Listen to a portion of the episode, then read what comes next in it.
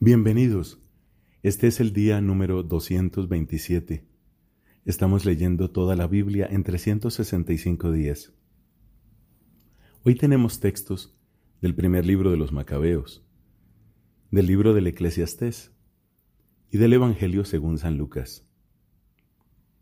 Sea este el momento de presentarnos con humildad ante el trono de la divina gracia recibamos la palabra como un don, como un regalo. No es simplemente un objeto de estudio, ni un manual de instrucciones. Es un regalo que contiene finalmente la vida misma de Dios comunicada a los hombres. En el nombre del Padre y del Hijo y del Espíritu Santo. Amén. Del primer libro de los Macabeos, capítulo 4. Gorgias tomó cinco mil hombres y mil jinetes elegidos, y el ejército partió durante la noche para atacar el campamento de los judíos y derrotarlos sorpresivamente. La gente de la ciudadela los guiaba.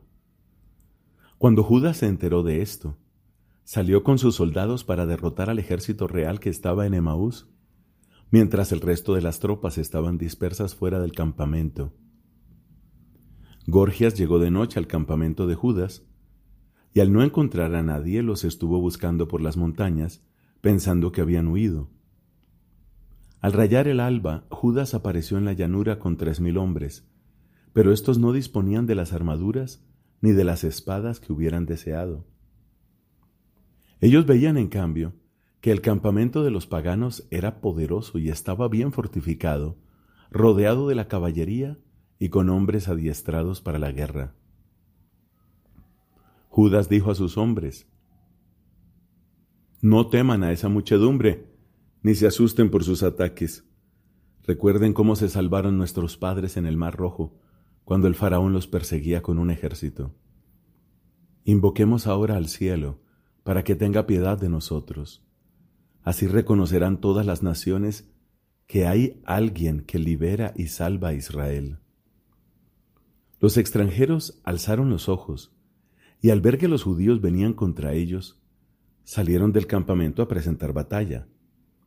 Los hombres de Judas hicieron sonar la trompeta y entraron en combate.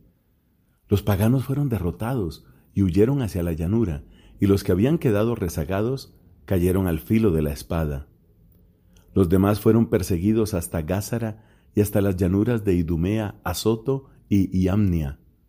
Los que murieron fueron alrededor de tres mil hombres. Cuando Judas y su ejército dejaron de perseguirlos, Judas dijo al pueblo, No tengan avidez por el botín, porque nos espera otra batalla. Gorgias y su ejército están cerca de nosotros en la montaña. Hagan frente a nuestros enemigos y combatan contra ellos.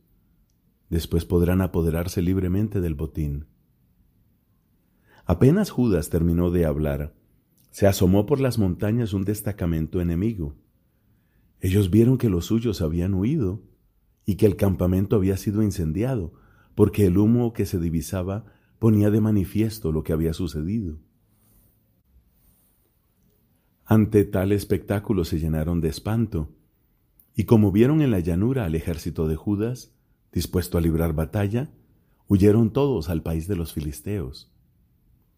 Judas volvió entonces al campamento para saquearlo, y recogieron gran cantidad de oro y plata, telas de púrpura violeta y de púrpura marina y muchas otras riquezas. De regreso cantaban y bendecían al cielo, porque es bueno, porque es eterno su amor. Israel obtuvo aquel día una gran victoria. Los extranjeros que habían podido escapar se fueron a anunciar a Licias todo lo que había sucedido esta noticia lo dejó consternado y abatido, porque a Israel no le había sucedido lo que él deseaba, y las cosas no habían salido como el rey se lo había ordenado. Al año siguiente, Licias reunió sesenta mil hombres elegidos y cinco mil jinetes para combatir contra los judíos. Cuando llegaron a Idumea y acamparon en Betsur, Judas les salió al encuentro con diez mil hombres, y al ver aquel poderoso ejército hizo esta oración. Bendito seas, Salvador de Israel, que aplastaste la soberbia del gigante por la mano de tu servidor David, y entregaste el ejército de los filisteos en manos de Jonatán, hijo de Saúl, y de su escudero. Entrega así este ejército en manos de tu pueblo Israel, que ellos se sientan avergonzados de sus tropas y de su caballería. Infúndeles miedo, quiebra la audacia que les da su fuerza y que se conmuevan por su derrota. Derríbalos con la espada de los que te aman, para que te canten himnos de alabanza todos los que conocen tu nombre. Cuando se enfrentaron los dos ejércitos, cayeron en el combate unos cinco mil hombres de Licias. Al ver la derrota sufrida por sus tropas y la intrepidez de los soldados de Judas, que estaban resueltos a vivir o a morir heroicamente, Licias volvió a Antioquía, donde reclutó mercenarios con la intención de regresar a Judea con fuerzas más numerosas. Judas y sus hermanos dijeron, Nuestros enemigos han sido aplastados, subamos a purificar el santuario y a celebrar su dedicación. Entonces se reunió todo el ejército y subieron al monte Sión. Cuando vieron el santuario desolado, el altar profanado, las puertas completamente quemadas, las malezas crecidas en los atrios como en un bosque o en la montaña, y las salas destruidas, rasgaron sus vestiduras, hicieron un gran duelo, se cubrieron la cabeza con ceniza y cayeron con el rostro en tierra. Luego, a una señal dada por las trompetas, alzaron sus gritos al cielo. Judas ordenó a unos hombres que combatieran a los que estaban en la ciudadela hasta terminar la purificación del santuario. Después eligió sacerdotes irreprochables fieles a la ley, que purificaron el santuario y llevaron las piedras contaminadas a un lugar impuro. Luego deliberaron sobre lo que debía hacerse con el altar de los holocaustos que había sido profanado. Tuvieron la feliz idea de demolerlo para que no fuera un motivo de oprobio, ya que los paganos lo habían contaminado. Lo demolieron y depositaron sus piedras sobre la montaña del templo en un lugar conveniente, hasta que surgiera un profeta y resolviera lo que había que hacer con ellas. Después recogieron piedras sin tallar como lo prescribe la ley y erigieron un nuevo altar igual que el anterior. También repararon el santuario y el interior del templo y consagraron los atrios. Hicieron nuevos objetos sagrados y colocaron dentro del templo el candelabro, el altar de los perfumes y la mesa. Quemaron incienso sobre el altar y encendieron las lámparas del candelabro que comenzaron a brillar en el templo. Además pusieron los panes sobre la mesa, colgaron las cortinas y concluyeron la obra que habían emprendido. El día 25 del noveno mes, llamado Kisleu, del año 148, se levantaron al despuntar el alba y ofrecieron un sacrificio conforme a la ley sobre el nuevo altar de los holocaustos que habían erigido este fue dedicado con cantos, cítaras, arpas y címbalos, justamente en el mismo mes y en el mismo día en que los paganos lo habían profanado. Todo el pueblo cayó con el rostro en tierra y adoraron y bendijeron al cielo que les había dado la victoria. Durante ocho días celebraron la dedicación del altar, ofreciendo con alegría holocaustos y sacrificios de comunión y de acción de gracias. Adornaron la fachada del templo con coronas de oro y pequeños escudos, restauraron las entradas y las salas y les pusieron puertas. En todo el pueblo reinó una inmensa alegría, y así quedó borrado el ultraje infligido por los paganos.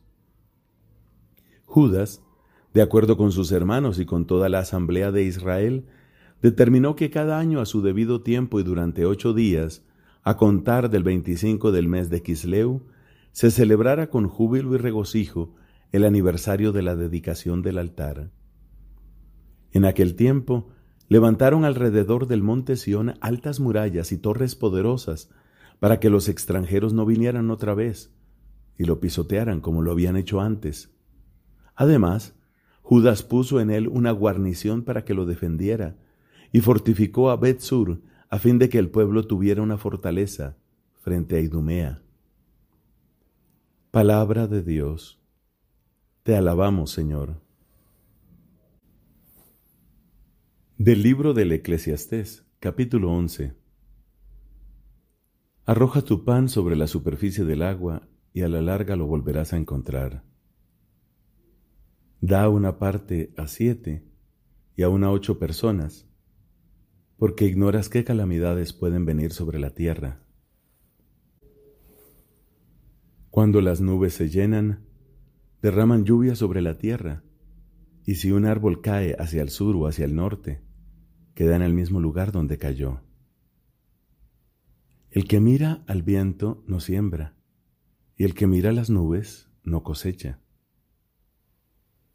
Así como ignoras cómo llega el aliento vital a los huesos en el seno de la mujer embarazada, así también ignoras la obra de Dios que hace todas las cosas. Siembra tu semilla por la mañana y no dejes que tu brazo descanse hasta la tarde, porque no sabes si es esto o aquello lo que va a prosperar, o si ambas cosas son igualmente buenas. Dulce es la luz y es buena para los ojos la luz del sol. Si un hombre vive muchos años, que disfrute de todos ellos, pero recuerde que serán muchos los días sombríos y que todo lo que sucede es vanidad. Alégrate muchacho mientras eres joven y que tu corazón sea feliz en tus años juveniles. Sigue los impulsos de tu corazón y lo que es un incentivo para tus ojos, pero ten presente que por todo eso Dios te llamará a juicio. Aparta de tu corazón la tristeza y aleja de tu carne el dolor, porque la juventud y la aurora de la vida pasan fugazmente. Palabra de Dios. Te alabamos, Señor. Del Evangelio según San Lucas, capítulo 7, versículos del 1 al 23.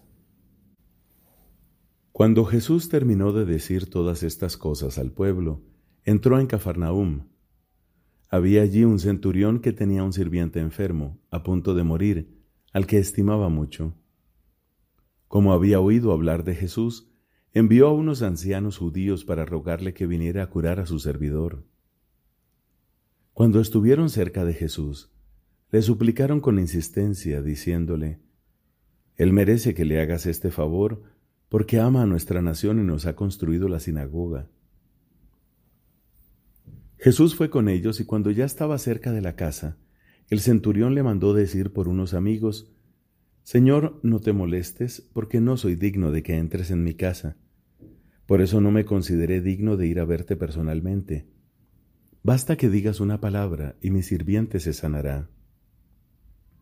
Porque yo, que no soy más que un oficial subalterno, pero tengo soldados a mis órdenes, cuando digo a uno, ve, él va, y a otro, ven, y él viene. Y cuando digo a mi sirviente, tienes que hacer esto, él lo hace. Al oír estas palabras, Jesús se admiró de él, y volviéndose a la multitud que lo seguía, dijo, Yo les aseguro que ni siquiera en Israel he encontrado tanta fe. Cuando los enviados regresaron a la casa, encontraron al sirviente completamente sano Enseguida Jesús se dirigió a una ciudad llamada Naim, acompañado de sus discípulos y de una gran multitud. Justamente cuando se acercaba a la puerta de la ciudad, llevaban a enterrar al hijo único de una mujer viuda, y mucha gente del lugar la acompañaba. Al verla, el Señor se conmovió y le dijo, No llores. Después se acercó y tocó el féretro. Los que lo llevaban se detuvieron, y Jesús dijo, Joven, yo te lo ordeno, levántate. El muerto se incorporó y empezó a hablar, y Jesús se lo entregó a su madre. Todos quedaron sobrecogidos de temor y alababan a Dios diciendo, Un gran profeta ha aparecido en medio de nosotros, y Dios ha visitado a su pueblo. El rumor de lo que Jesús acababa de hacer se difundió por toda la Judea y en toda la región vecina. Juan fue informado de todo esto por sus discípulos y llamando a dos de ellos los envió a decir al Señor, ¿Eres tú el que ha de venir o debemos esperar a otro? Cuando se presentaron ante él, le dijeron, Juan el Bautista nos envía a preguntarte, ¿eres tú el que ha de venir o debemos esperar a otro? En esa ocasión, Jesús curó mucha gente de sus enfermedades, de sus dolencias y de los malos espíritus, y devolvió la vista a muchos ciegos. Entonces respondió a los enviados, Vayan a contar a Juan lo que han visto y oído. Los ciegos ven, los paralíticos caminan, los leprosos son purificados y los sordos oyen, los muertos resucitan, la buena noticia es anunciada a los pobres. Y feliz aquel para quien yo no sea motivo de escándalo.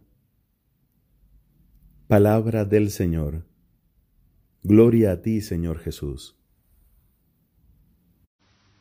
En su misericordia, Dios no abandonó al hombre pecador. Las penas que son consecuencia del pecado, los dolores del parto, el trabajo con el sudor de tu frente, constituyen también remedios que limitan los daños del pecado. Tras la caída, el matrimonio ayuda a vencer el repliegue sobre sí mismo, el egoísmo, la búsqueda del propio placer y a abrirse al otro, a la ayuda mutua, al don de sí.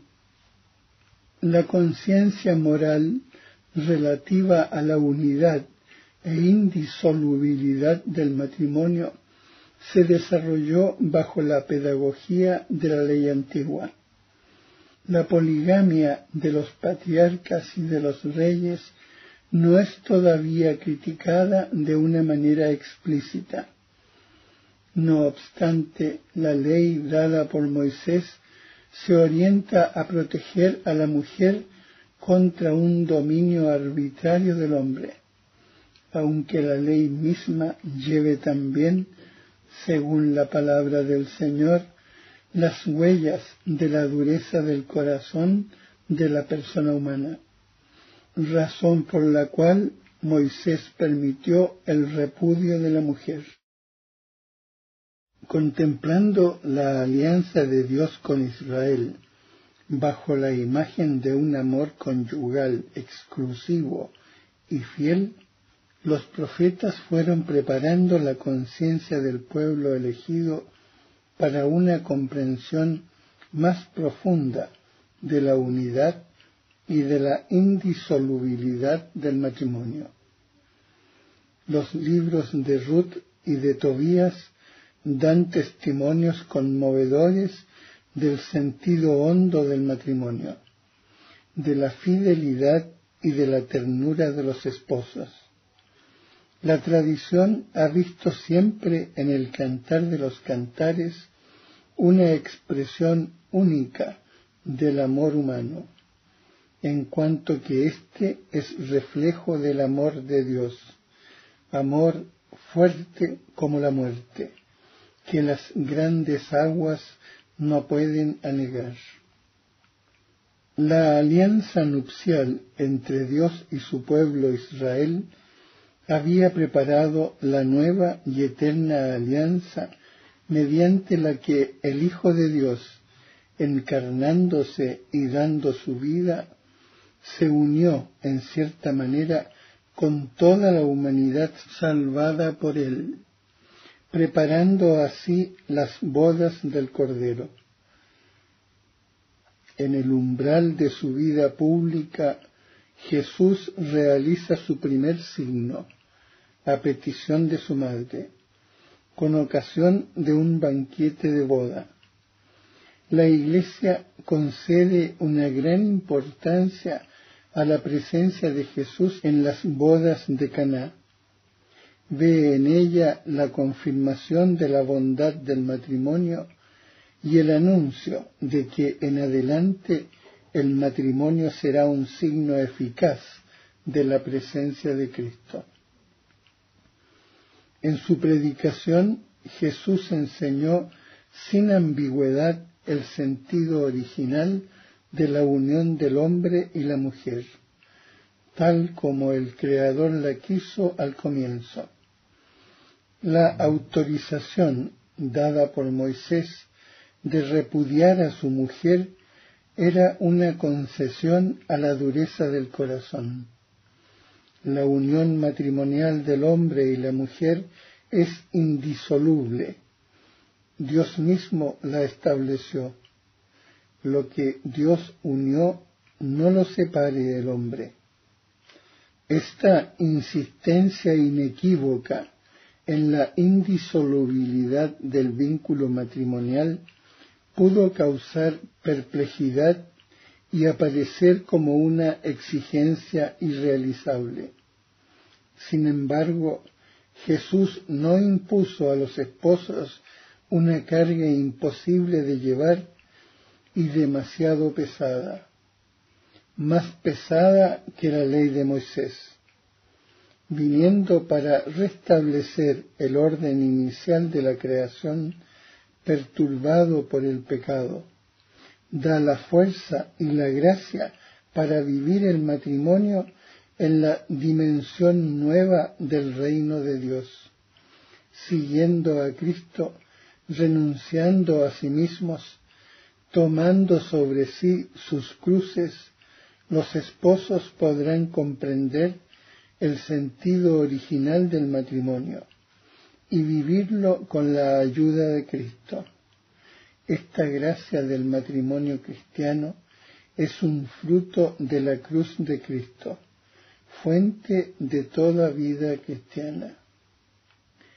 Es lo que el apóstol Pablo da a entender diciendo, Maridos, Amad a vuestras mujeres como Cristo amó a la iglesia y se entregó a sí mismo por ella, para santificarla, y añadiendo enseguida, por eso dejará el hombre a su padre y a su madre, y se unirá a su mujer, y los dos se harán una sola carne. Gran misterio es este lo digo respecto a Cristo y a la Iglesia. Toda la vida cristiana está marcada por el amor esponsal de Cristo y de la Iglesia. Ya el bautismo, entrada en el pueblo de Dios, es un misterio nupcial. Es, por así decirlo, como el baño de bodas que precede al banquete de bodas, la Eucaristía. El matrimonio cristiano viene a ser por su parte signo eficaz, sacramento de la alianza de Cristo y de la Iglesia, puesto que es signo y comunicación de la gracia, el matrimonio entre bautizados es un verdadero sacramento de la nueva alianza. Cristo es el centro de toda vida cristiana. El vínculo con Él ocupa el primer lugar entre todos los demás vínculos, familiares o sociales. Desde los comienzos de la Iglesia ha habido hombres y mujeres que han renunciado al gran bien del matrimonio para seguir al Cordero donde quiera que vaya, para ocuparse de las cosas del Señor, para tratar de agradarle, para ir al encuentro del esposo que viene. Cristo mismo invitó a algunos a seguirle en este modo de vida del que Él es el modelo. Hay eunucos que nacieron así del seno materno, y hay eunucos hechos por los hombres, y hay eunucos que se hicieron tales a sí mismos por el reino de los cielos. Quien pueda entender, que entienda.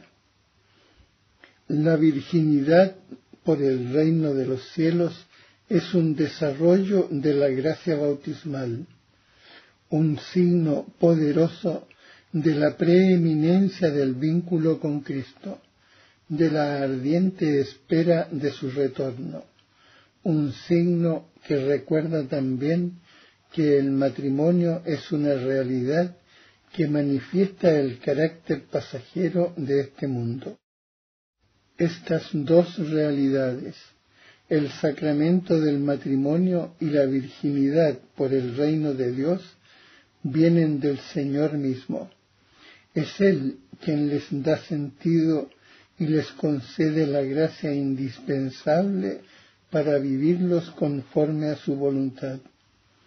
La estima de la virginidad por el reino y el sentido cristiano del matrimonio son inseparables y se apoyan mutuamente.